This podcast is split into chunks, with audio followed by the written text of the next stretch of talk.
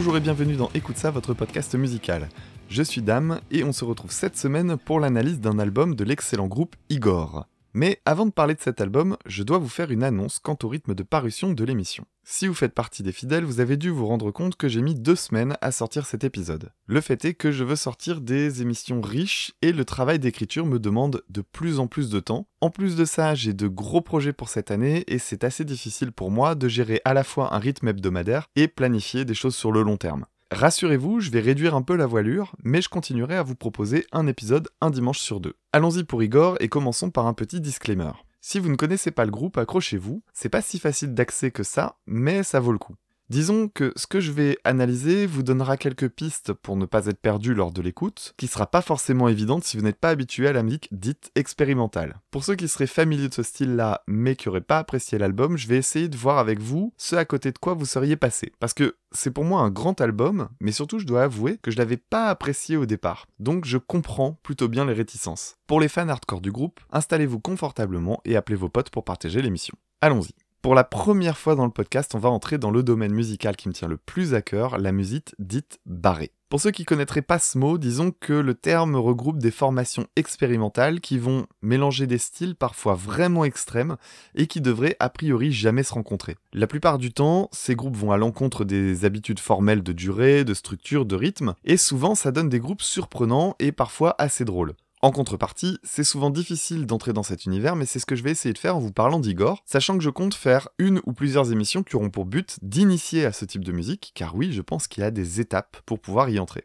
Alors je vais malgré tout tenter de vous faire découvrir ou redécouvrir Igor, qui mélange des tas de styles différents. C'est parti pour le point Wikipédia.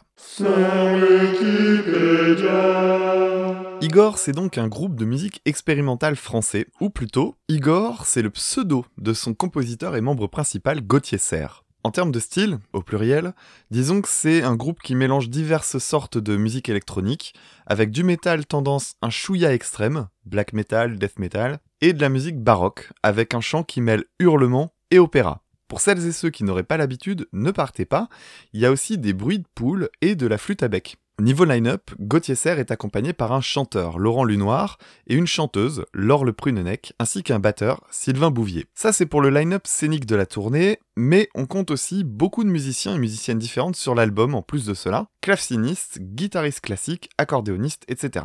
En dehors d'Igor, Gauthier Serre officie également dans d'autres formations, et il existe un vrai Igor Musical Universe que j'aurai l'occasion de vous présenter au fur et à mesure de l'épisode. Assez parlé, voyons à quoi ça ressemble en contexte avec le morceau Spaghetti Forever.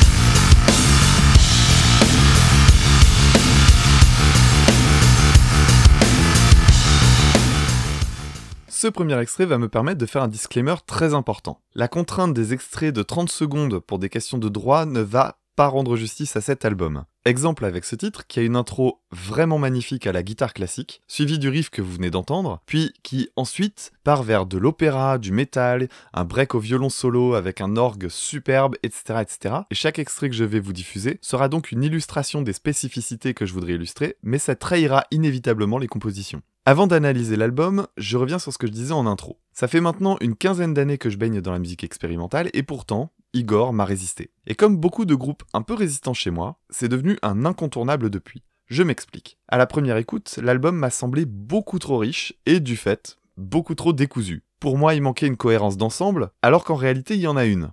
L'album est cohérent et fonctionne plutôt bien. Le problème était que les compositions étaient tellement bordéliques au premier abord que j'avais l'impression d'avoir parcouru un marathon après quelques titres. Trop de choses, trop différentes dans un espace trop petit, et donc la sensation d'avoir écouté 45 titres alors qu'il n'y en a que 11. J'ai laissé tomber assez longtemps avant de me décider à redécouvrir. J'ai retenté en regardant un live intégral filmé au Festival de Dour et diffusé par Arte qu'on pouvait trouver sur YouTube jusqu'à il y a pas si longtemps, et là je prends une grosse claque. Pourtant, le live est extrêmement proche de l'album, très propre, très fidèle au compo original. Juste un truc en plus à voir, le duo de chant et un batteur qui tabasse sa batterie en soutien au beat électro. Une redécouverte très positive donc, et du fait, je réécoute l'album et le brouillard se dissipe peu à peu. Puis arrive la dernière étape, coup de bol. Ils passent près de chez moi pas longtemps après cette découverte et je vais les voir en concert. Et là, c'est l'immense claque. Depuis, j'ai farfouillé l'album et il a plus vraiment de zone d'ombre. Bref, j'ai retrouvé quelque chose qui devient de plus en plus rare pour moi, le sentiment de perplexité devant un truc que je ne comprends pas du premier coup en musique. Cependant, je vais être très clair et très honnête, je crois que pour vraiment profiter de ce groupe, il faut au moins connaître certaines bases, certaines influences, histoire de rendre le tout digeste. Alors, c'est parti, commençons par la base, en parlant un peu de musique électronique, mais avant, voici un extrait du titre le plus orienté électro de l'album, dans lequel Igor joue notamment avec, entre autres, un bruit de tôle, des musiques traditionnelles d'Europe de l'Est, du métal, de l'opéra, du chant tibétain, etc. Et encore, je ne vous passe que 30 secondes, alors imaginez ce que ça peut donner sur 3 minutes. Voici le titre Robert.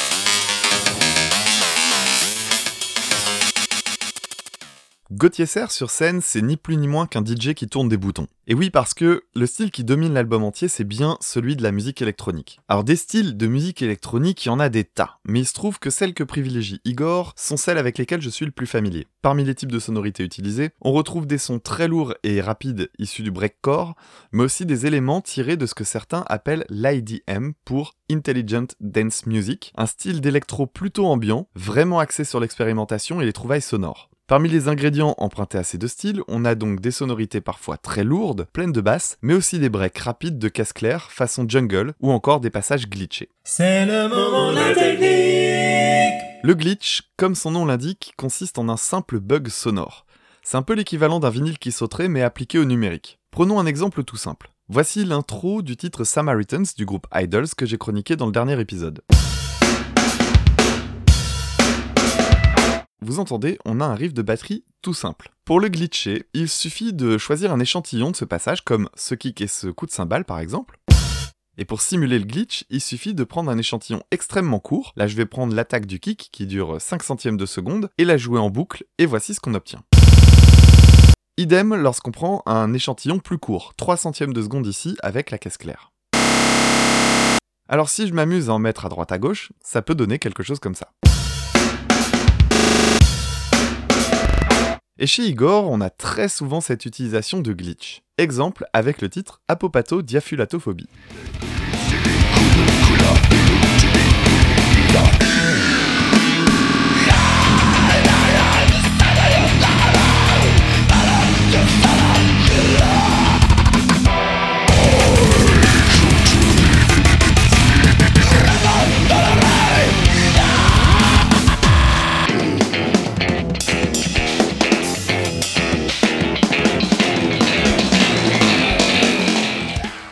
Voilà pour ce titre au nom barbare, pour rappel, apopatodiafulatophobie, qui n'est autre que la peur de la constipation. Mais j'y reviendrai.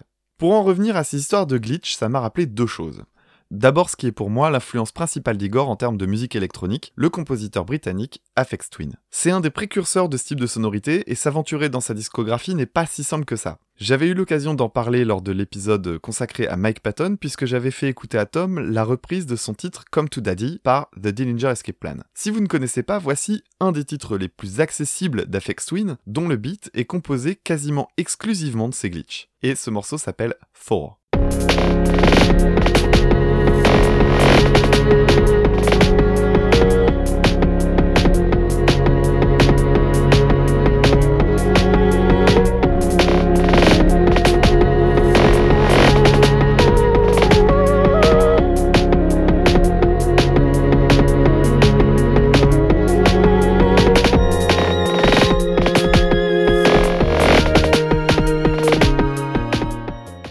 Cela dit, Igor va dans une autre direction en jouant avec ses glitches sur des instrumentaux davantage typés métal. Et justement, je parlais d'un deuxième groupe auquel ça m'a fait penser, eh bien il s'agit de mes chouchous, de Danger Escape Plan, qui ont beaucoup usé de ces sonorités sur leur excellent album Higher Works. Pas si étonnant pour un groupe qui joue sur des rythmes quasi épileptiques. Petit exemple donc avec le titre When Acting as a Wave, où se mélange cassure rythmique volontaire et bugs en tout genre.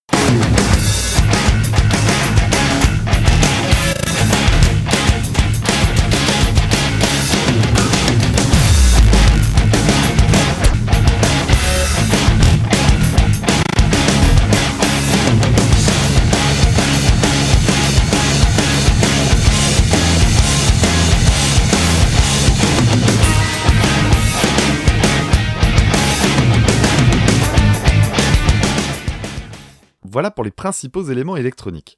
Passons au deuxième gros ingrédient, le métal. Vous avez eu l'occasion de l'entendre avec les extraits que j'ai diffusés jusqu'ici, Igor c'est aussi un groupe de métal. À vrai dire, j'ai même l'impression qu'une part importante de leur public est issue de cet univers-là, et surtout, le groupe a déjà partagé l'affiche de plusieurs festivals métal, et quand on écoute ce genre de passage, ça n'a rien d'étonnant.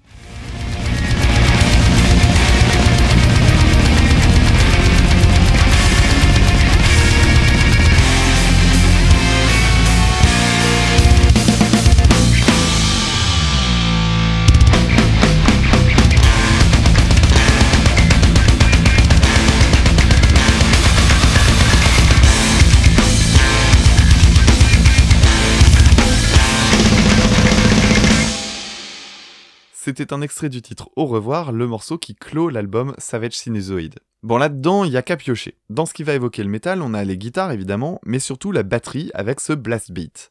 Une technique qui consiste à frapper la caisse claire très rapidement sur les contretemps, en double croche sur des tempos très élevés, accompagnés par les pieds à la double pédale. C'est une technique qui est très souvent utilisée dans le métal extrême, notamment dans le black ou le death metal, comme on peut l'entendre dans cette intro pleine de finesse du non moins délicat groupe Dimmu Borgir avec le titre Blessing Up the Throne of Tyranny.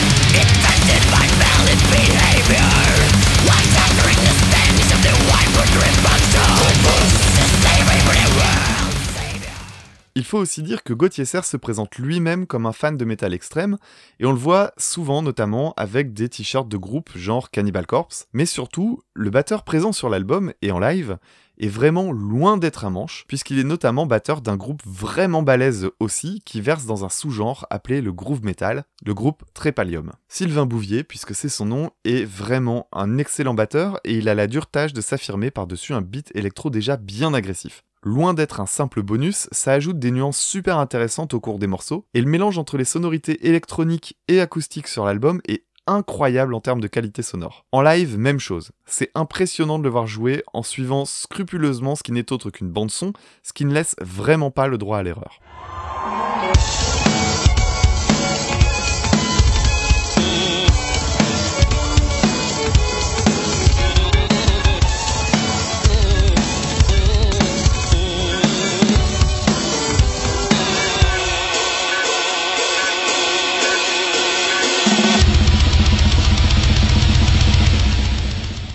À ce stade, je dois vous avouer que j'ai pas mal d'autres choses à dire sur les titres de Savage Sinusoid, et ça m'empêche de gâcher, entre guillemets, un extrait sur ce jeu de batterie, aussi bon soit-il. Alors je vais faire autre chose, je vais vous passer tout de suite un passage de mon titre favori de Trépalium, le titre Addicted to Oblivion, dans lequel on a un break jazz manouche, assez étonnant, dans un morceau bien rentre-dedans, et ça donnera l'occasion de profiter des talents du monsieur dans un autre contexte.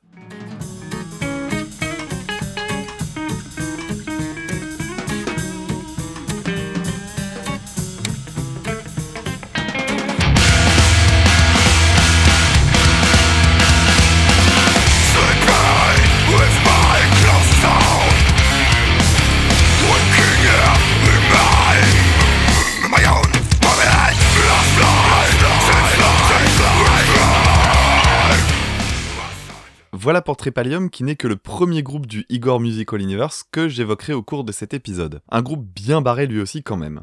Niveau influence métal, on a aussi le jeu de guitare, assuré par Gauthier Serre lui-même sur l'album la plupart du temps. Quand on l'observe de près, on voit apparaître pas mal de points communs avec les styles du black et du death metal. Dans le jeu de guitare de ces deux styles, on a quelques éléments récurrents, comme le jeu très rapide sur une seule corde, et dans le cas du black, le mélange avec la musique baroque, qui est assez souvent utilisée chez certains groupes. Prenons par exemple cet extrait d'un groupe très connu de ce genre, Cradle of Filth, avec le titre Cthulhu Dawn, dans lequel vous allez entendre ce jeu sur une corde, suivi d'une ligne mélodique jouée avec un son d'orgue.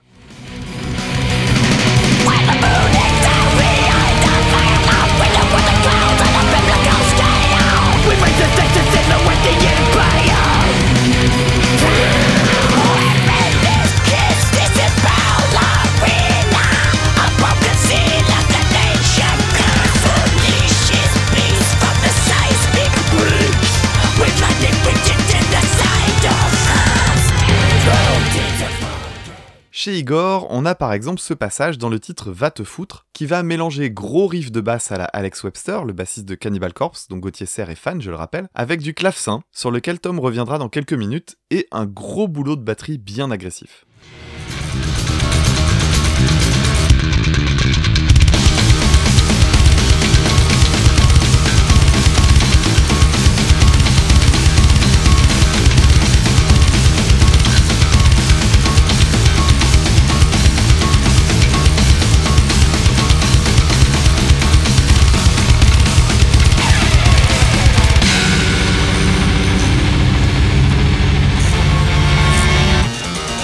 Puisqu'on est dans l'aspect métal, allons jusqu'au bout en regardant côté chant, puisque je vais m'attarder un instant sur le chanteur Laurent Lunoir. Dans l'album, on a, côté masculin, une majorité de chants hurlés, avec pas mal de techniques différentes en réalité sur lesquelles je vais pas m'attarder, et écoutons ce que ça donne notamment avec les paroles du titre d'introduction Viande.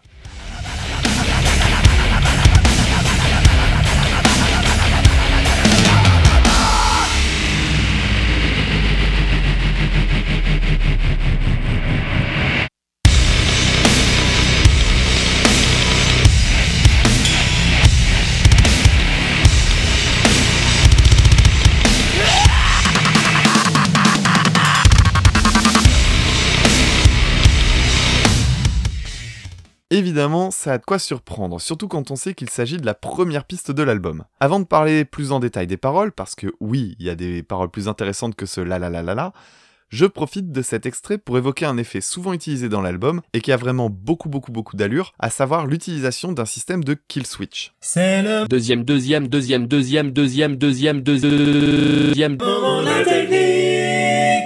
Un kill switch, c'est en fait un mécanisme qui permet de couper le signal électrique et qui provoque des micro-coupures. Voilà un exemple de ce que ça peut donner sur une guitare avec un extrait de Buckethead dans le titre Lebron.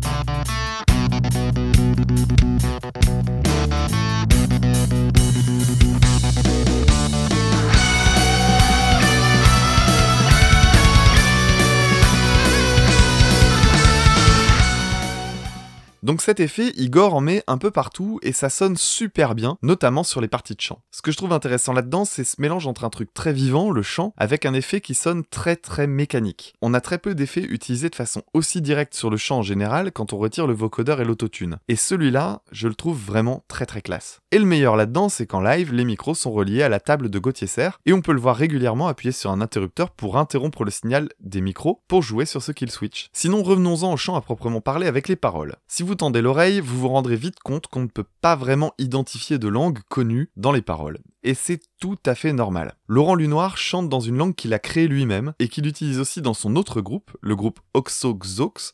Et encore, je précise comment ça s'écrit O tréma XXO tréma X O tréma O tréma X. Alors ça veut dire 69, le premier veut dire 6, le deuxième c'est l'inverse, ça fait 9. Dans une interview, il explique qu'il chantait en yaourt quand il composait et qu'il s'est finalement rendu compte que certaines sonorités revenaient fréquemment. Il a donc fini par établir un lexique d'environ 400 mots. Ça peut paraître étonnant dit comme ça, mais d'autres groupes ont pu utiliser cette idée, comme les Residents, ou surtout pour le plus connu, le groupe de musique progressive français Magma, qui chante la majorité de ses titres en cobaïen, une langue aux sonorités proches des langues germaniques ou slaves, et chez Igor, entre le chant hurlé qui laisse souvent la place au son de voyelles et le chant lyrique, On a quelque chose d'assez unique mais qui fonctionne très bien avec la musique. D'ailleurs, je vous recommande d'écouter le titre phare de l'album, la chanson Yud, avec les paroles sous les yeux, qui sont disponibles sur le net. C'est assez intéressant. En plus, elles sont traduites, donc c'est l'occasion de voir qu'on est bien devant une vraie démarche artistique et intellectuelle.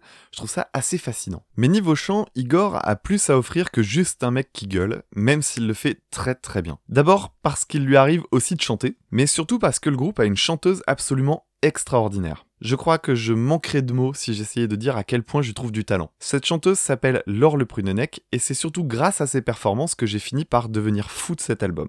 Son chant est essentiellement lyrique, c'est-à-dire qu'elle va utiliser une voix proche de ce qu'on aurait dans un opéra, avec beaucoup d'émotions, parfois même surjouées. Et c'est tout l'intérêt puisque la langue est complètement opaque, donc l'intonation devient vraiment capitale pour exprimer le sens du texte. Alors déjà passons sur le fait qu'elle chante admirablement bien sur l'album comme en live, je vais tout de suite en venir à un passage que je trouve complètement fou et qu'on trouve dans le titre Opus Brain. Vous allez entendre la fin d'un passage lyrique où elle est accompagnée d'une simple guitare classique absolument superbe avant de progressivement faire saturer sa voix jusqu'à la déchirure. Niveau émotion, c'est extrêmement fort, mais c'est surtout d'une technicité folle. Et quand on arrive au maximum de l'intensité lors du cri final, la piste instrumentale se mêle à sa voix et augmente artificiellement la saturation naturelle déjà très importante. Ce passage me donne des frissons à chaque écoute. C'est parti pour Opus Brain.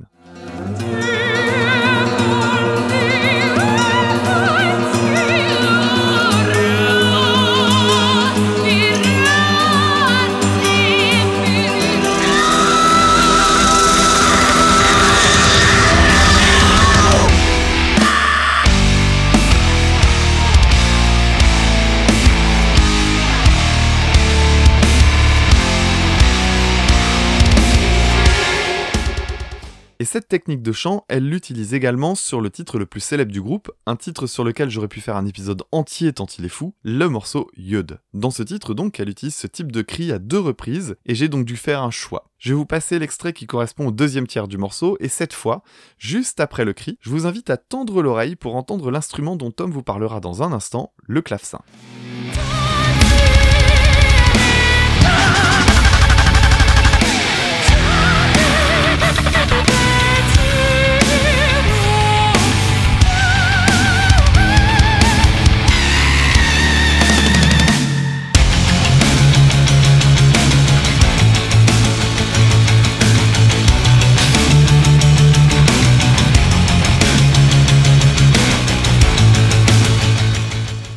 Passons donc maintenant au troisième style important de cet album, celui de la musique baroque, et appelons tout de suite Dr Tom. Salut dame et salut tout le monde, c'est Tom. Euh, je suis très content de vous retrouver. J'ai mis ma petite fille au lit et j'ai trouvé un peu de temps pour vous enregistrer. On va parler aujourd'hui de musique baroque. Pourquoi musique baroque? Eh bien, vous l'aurez remarqué, dans Igor, il y a des passages qui sont clairement influencés par la musique baroque. Alors, qu'est-ce que c'est la musique baroque? Eh bien, pour en parler, d'abord, on va faire un petit point instrument. C'est le point, c'est le point, c'est le point instrument. Un petit point instrument sur le clavecin. Et oui, le clavecin, c'est quoi? C'est l'ancêtre du piano, le clavecin. Alors, la différence avec le piano, c'est qu'il ne permettait pas de jouer des nuances. Hein, D'où le nom de son remplaçant d'ailleurs. Piano, c'est en fait pianoforte, qui veut dire doux fort en italien, devenu après tout court piano. Alors sur le clavecin du coup, comment on fait pour induire une nuance? Bah, Il faut jouer les accords en arpège très rapide, comme ceci. Voilà, c'est-à-dire qu'au lieu de tout jouer d'un coup, je vais faire. Voilà, je vais tout dérouler comme ça, et ça va me donner, ça va induire euh, une nuance.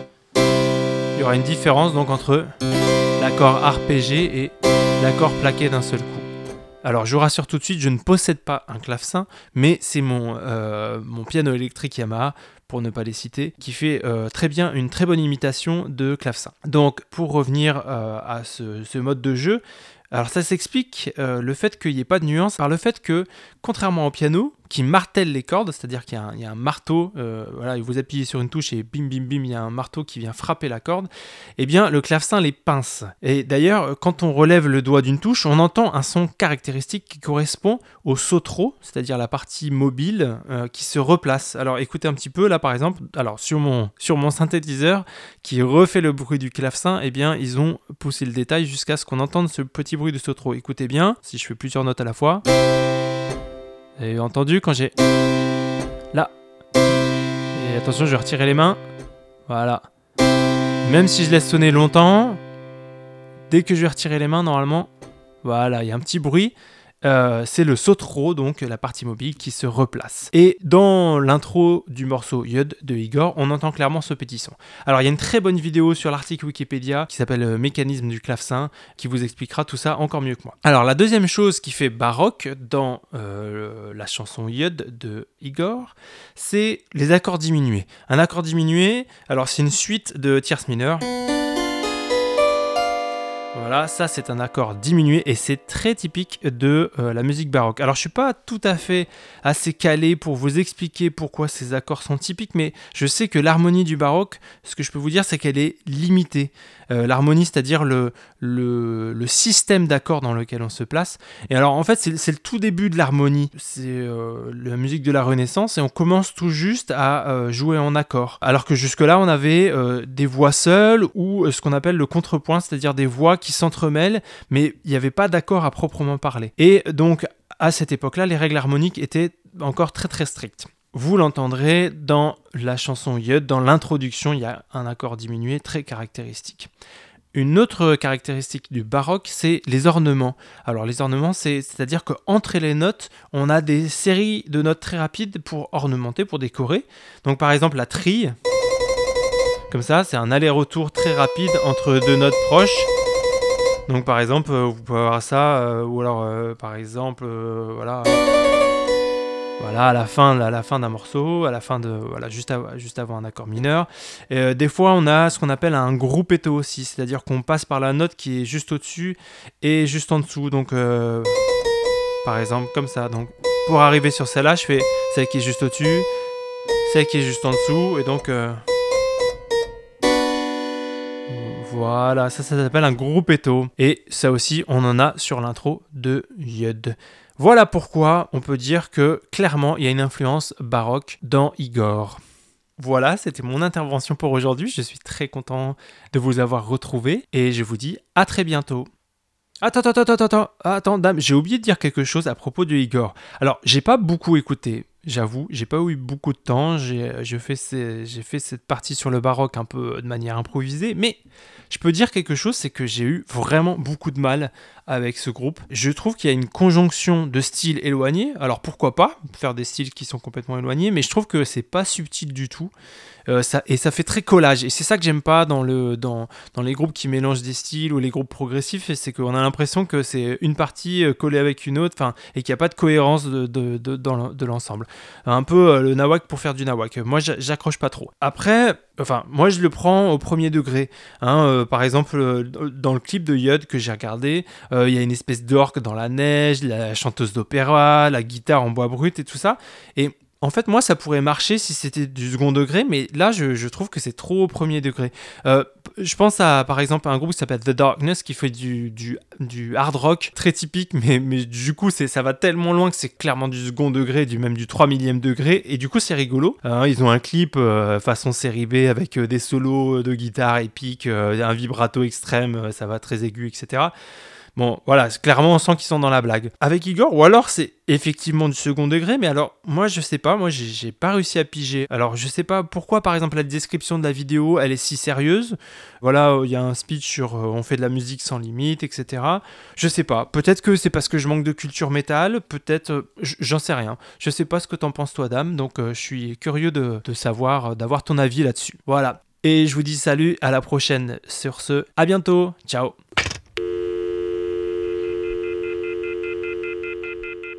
Merci Tom pour ton intervention et merci de représenter les sceptiques. Je reviendrai donc un peu plus loin sur la remarque à propos de l'aspect collage et de l'humour car j'ai des explications à ce sujet. Pour en revenir au baroque, vous pouvez accéder à plusieurs vidéos du making-of de l'album où on peut voir les prises de son du clavecin parce que oui, ils ont bien enregistré un vrai clavecin, pas de sample dans tout ça. Idem pour les parties guitare classiques, notamment la merveilleuse intro de Spaghetti Forever qui a été enregistrée en une seule prise, c'est-à-dire qu'elle n'a pas été retravaillée pour recaler certains détails, ce qu'on fait toujours en studio, ou alors encore la partie musique 8 un passage à la Nintendo si vous voulez, du titre Humus, qui a été faite non par un logiciel à la Cubase, mais bien en programmant la musique directement sur une vieille console, comme dans la plus pure tradition de la musique dite chiptune. Voici ce que donne ce petit passage assez rigolo dans le titre Humus.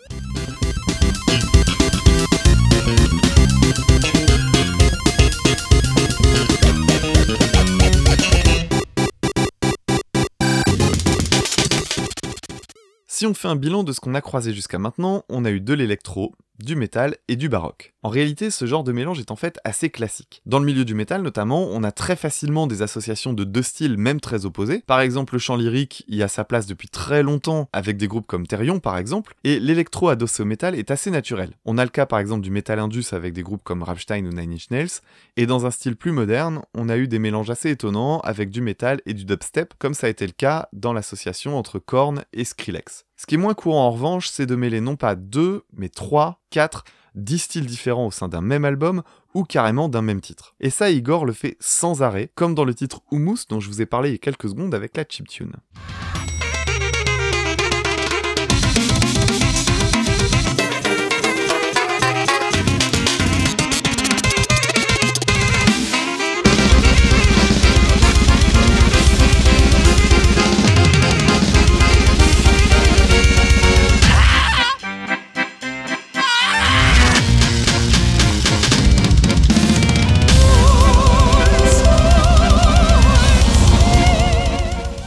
Alors vous venez d'entendre des, musiques qui sonnaient un petit peu comme des musiques d'Europe de l'Est, je vais y revenir dans deux petites minutes. Je vais profiter de l'occasion de cet extrait pour revenir sur la remarque de Tom sur la sensation de collage. C'est assez difficile de répondre à cette question. D'abord parce que des dizaines de titres, même très célèbres, sont en fait des collages de riffs trouvés à différentes périodes. Alors oui, on m'objectera qu'il y a une cohérence d'ensemble, qu'on est dans la même tonalité, la même ambiance, etc. Et dans les groupes de musique barrés, puisque c'est ce que vise Tom, je pense, c'est vrai que l'aspect collage se sent parfois. Cela dit, ça n'a rien d'étonnant parce que c'est une volonté artistique de jouer sur des décalages permanents et l'idée de surprise. Alors oui, ça peut paraître décousu ou même désagréable selon les goûts, mais pour connaître un peu le genre de public de ces groupes dont je fais moi-même partie, il y a un vrai plaisir à passer d'un style à l'autre aussi rapidement. Il y a aussi un immense plaisir à connaître ces titres sur le bout des doigts et ne plus se laisser surprendre et accompagner le groupe dans sa folie en étant capable d'anticiper le moindre détail. En fait, on a un premier effet de découverte comme tout le monde, c'est un petit peu comme entrer dans un labyrinthe, c'est excitant, on est perdu, mais on veut savoir où on est et où on va. Ensuite, on apprend à se repérer, on commence à voir se dessiner des récurrences, des tics, des schémas, et après, on a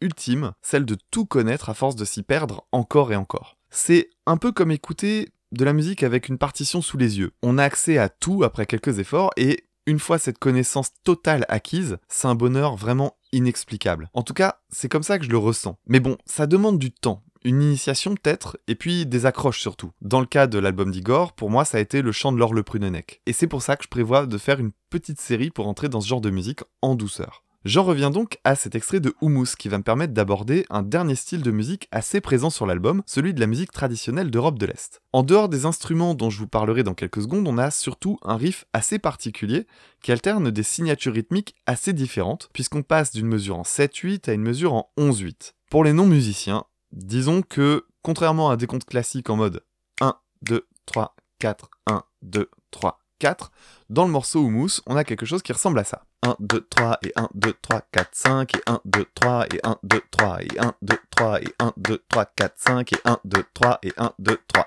etc., etc. C'est assez inhabituel pour un français, mais ça le sera moins, par exemple, pour un bulgare, puisque ce genre de rythme asymétrique, on le retrouve dans des musiques traditionnelles. Exemple avec ce titre en 7-8, avec un découpage en et 1, 2, 3, et 1, 2, 3, et 1, 2, 3, et 1, 2, 3.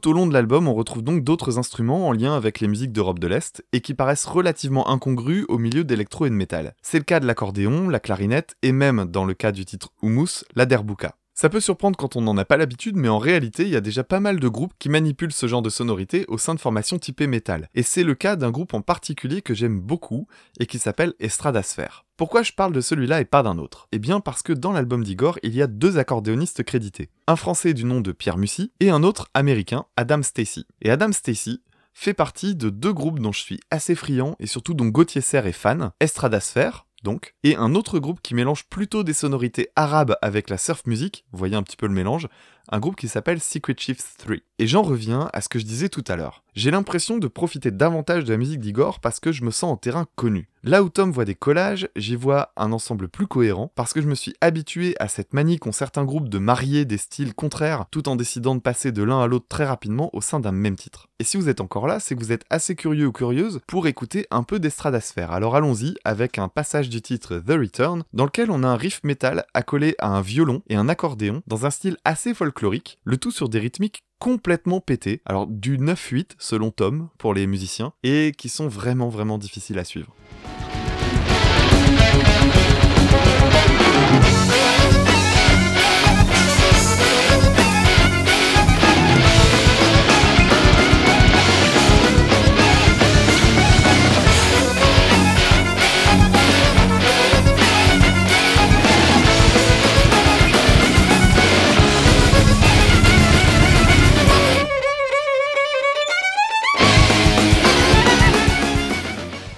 Dans le même registre, on a le titre Cheval, dans lequel on trouvera aussi un passage avec un chant plaintif qui fera penser aux musiques des Balkans, et un instrument qui doit être une sorte de balalaïka, ou du moins quelque chose d'assez proche, le tout au milieu d'une grosse ambiance musette.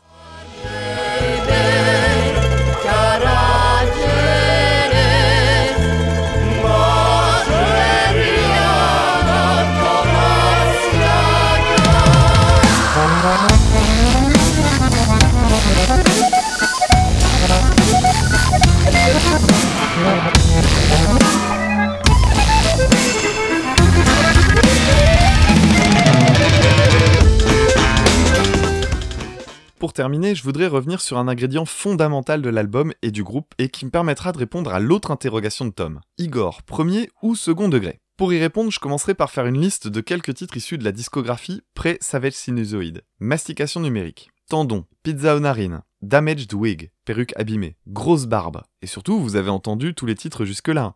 Donc vous voyez un petit peu où je veux en venir. Et puis il y a aussi toutes ces petites vannes dans l'album, comme un bruit de poule, la fin de Yud, un gros morceau ultra vénère super bien produit, qui se termine avec un truc tout pourri joué à la flûte à bec, en mono, complètement random. On a des bruits de bouche dans le titre Robert, l'accordéoniste qui dit... Oh putain, merde dans l'intro de Cheval suite à une prise loupée et qu'on garde au montage. Tout ça sans compter les clips dans lesquels on a d'autres absurdités ou encore le making-of de l'album où on voit qu'ils ont quand même dû bien se marrer. Donc niveau humour, ça semble assez clair. Et encore, je peux même m'amuser à aller chercher du côté de l'autre groupe d'Igor qui s'appelle Wurkr, et dans lequel on a des titres comme Coiffer un ours, Gastro-équestre, Manger du beurre, enfin, c'est vraiment un grand n'importe quoi. Donc niveau humour, ça me semble assez clair et c'est très souvent le cas dans la musique barrée. Ça m'arrive assez souvent en découvrant un album de ce style de rire au détour d'un riff à cause d'une connerie glissée ici ou là. C'est déjà une famille musicale assez absurde en soi, alors l'humour est en général assez absurde lui aussi, et c'est vrai que je connais peu de groupes là-dedans qui soient pas un minimum second degré. À musique décalée, artistes décalés. Ce qui les empêche pas en général de faire une musique de grande qualité et complexe, simplement ils se prennent la plupart du temps pas vraiment au sérieux.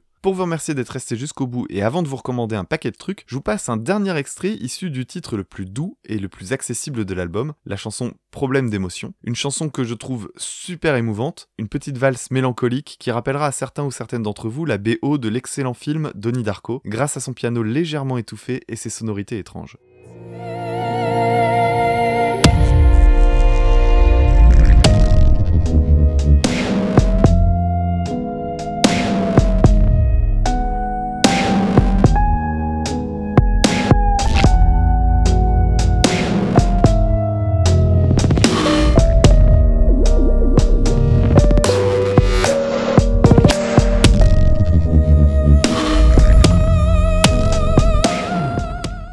Bon, cet album, j'aurais encore mille choses à en dire. Je continuerai sans doute d'en apprendre plus encore à chaque écoute pendant encore assez longtemps, et j'en viens à ma conclusion. Effectivement, je conçois que ce type de musique soit vraiment vu comme hermétique par beaucoup d'entre vous. Trop bordélique Sans doute. Trop prise de tête Aussi, oui, malgré son humour omniprésent Je pense vraiment qu'il faut maîtriser certains codes pour en profiter pleinement, en reconnaissant les allusions, tout en profitant des compositions vraiment originales. Savage Sinusoid, c'est un album assez résistant, mais croyez-moi, je souhaite à n'importe laquelle ou n'importe lequel d'entre vous d'éprouver ne serait-ce qu'un dixième de tout le bonheur que je ressens de mon côté à anticiper le moindre changement et sans cesse découvrir des détails que je n'avais pas encore entendus, même après une cinquantaine d'écoutes. Je ne peux donc que vous inciter à écouter bah, de la musique tout simplement. Tout type de musique. Du classique, de l'électro, du métal qui tâche, des musiques slaves, orientales, etc. Bref, vraiment de tout. Comme ça, le jour où vous découvrirez un groupe comme Igor, vous en profiterez vraiment pleinement. Et donc, écoutez cet album, encore et encore. C'est pas forcément facile d'entrer dedans, mais il devient fascinant avec le temps. Il est temps maintenant de passer aux recommandations, et j'en ai quelques-unes, alors je vous tiens encore quelques minutes. Commençons d'abord par les groupes liés directement au line-up d'Igor. Si vous appréciez l'électro barré aux accents métal encore plus brutal, là on est carrément dans le grind, je vous invite à découvrir Wurkre, autre formation de Gauthier Serre, et qui rappellera sous certains aspects le groupe Fantomas de Mike Patton. Sinon, évidemment, le projet de Laurent Lunoir, Oxo Xox, et enfin, l'excellent groupe Corpo Mente, avec Gauthier Serre, Laure Le Prunenec et le guitariste Nils Cheville, qui est derrière toutes les interventions de guitare classique de Savage Sinusoid. Celui-là, c'est mon petit préféré du paquet, et il a le mérite d'être beaucoup plus accessible que tout ce que je vous ai cité jusqu'ici. Un extrait tout de suite avec le titre Arsalein.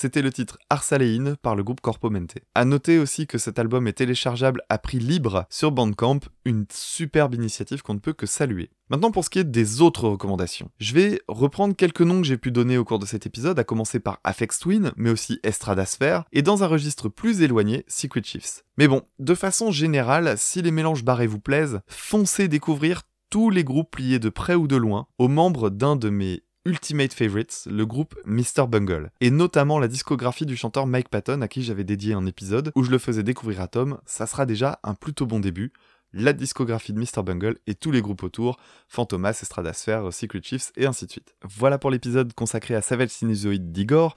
Je vous invite, si vous avez apprécié cette émission, à la partager sur les réseaux sociaux, à l'envoyer à vos copains copines qui apprécient le groupe. D'ici la prochaine émission, je vous invite à nous retrouver également sur les réseaux sociaux, sur Twitter notamment at écoute-ça, e c o u t e du bas ca Vous pouvez nous proposer des albums à écouter sur euh, écoute ça podcast gmail.com, ni accent ni cédille. Et si vous voulez nous encourager, un petit clic sur le site Ça fait toujours plaisir des étoiles, des commentaires sur le site iTunes, mais surtout du bouche à oreille. Parlez-nous autour de vous si vous avez des amis qui apprécient la musique. Ça nous fera très très plaisir de toucher de nouveaux auditeurs et de nouvelles auditrices. Merci à tous en tout cas pour votre fidélité.